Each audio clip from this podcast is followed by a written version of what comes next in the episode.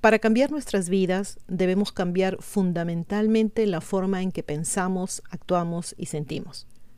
Pero cómo pensamos, sentimos y nos comportamos es en esencia nuestra personalidad y nuestra personalidad crea nuestra realidad personal. Quédense conmigo que les voy a contar un poquito más al respecto.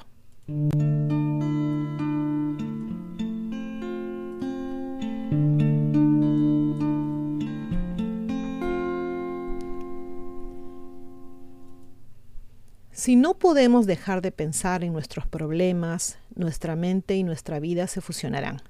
El mundo objetivo está coloreado por las percepciones de nuestra mente subjetiva y la realidad se ajusta continuamente. Nos perdemos en la ilusión del sueño. Podríamos llamarlo rutina, pero va mucho más allá de eso. Junto con nuestras acciones, nuestras actitudes y sentimientos también se vuelven repetitivos. Eventualmente, a medida que nos esclavizamos a nuestro entorno, formamos ese hábito, el de ser nosotros mismos.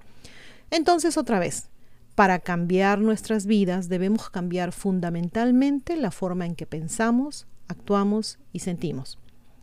Porque como pensamos, sentimos y nos comportamos es en esencia nuestra personalidad. Y nuestra personalidad crea nuestra realidad personal. Entonces, para crear una nueva realidad personal, una nueva vida, debemos crear una nueva personalidad, debemos convertirnos en alguien más. No sé si a ustedes les ha pasado que alguien les dice algo así como esto, al menos lo he hecho mucho yo con mis hijos. Pienso que tiene relación con el creer para crear. Mi vida ha cambiado mucho gracias a esta idea. Yo era de las personas que me ponía a escuchar música súper romántica y sufrida y me inventaba historias de amor que me hacían llorar. Qué rico gusto, ¿no? En fin, hasta que un día me di cuenta que eso no me llevaría a ningún lado, no me llevaba a ningún lado realmente. Aprendí a inventarme cosas, sí, pero cosas bonitas. Comencé literalmente a pensar bonito. En lo primero que aprendí a pensar para quitarme las sombrías nubes que estaban sobre mí, sobre mi cabeza, fue el momento que tuve entre mis brazos a mi hijo.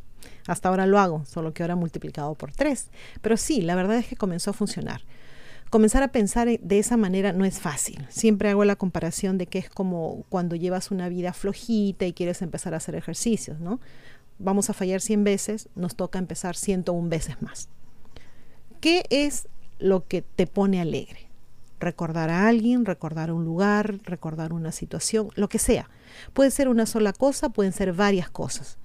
Entonces, cada vez que veas esas odiosas nubes negras sobre ti, como en los dibujitos, ¿no?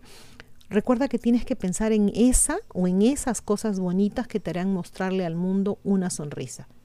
Ya lo dije al principio, caeremos en lo mismo, malos pensamientos, pero al instante nos daremos cuenta de qué es lo que estamos haciendo y volveremos al pensamiento bonito, al que nos hace feliz. Inténtenlo, les aseguro que funciona. Con el tiempo se darán cuenta que ya no habrá malos o feos pensamientos, solo quedarán los bonitos. Hay que entrenar nuestra mente. Sí funciona. Bueno chicos, espero que les haya servido este artículo. Me pareció muy interesante compartirlo con ustedes. Por favor, no se olviden los que no están suscritos de suscribirse hacerle like al video si les gustó y también compartirlo. Se me cuidan mucho, se portan bien y como siempre, a pensar bonito. Chau.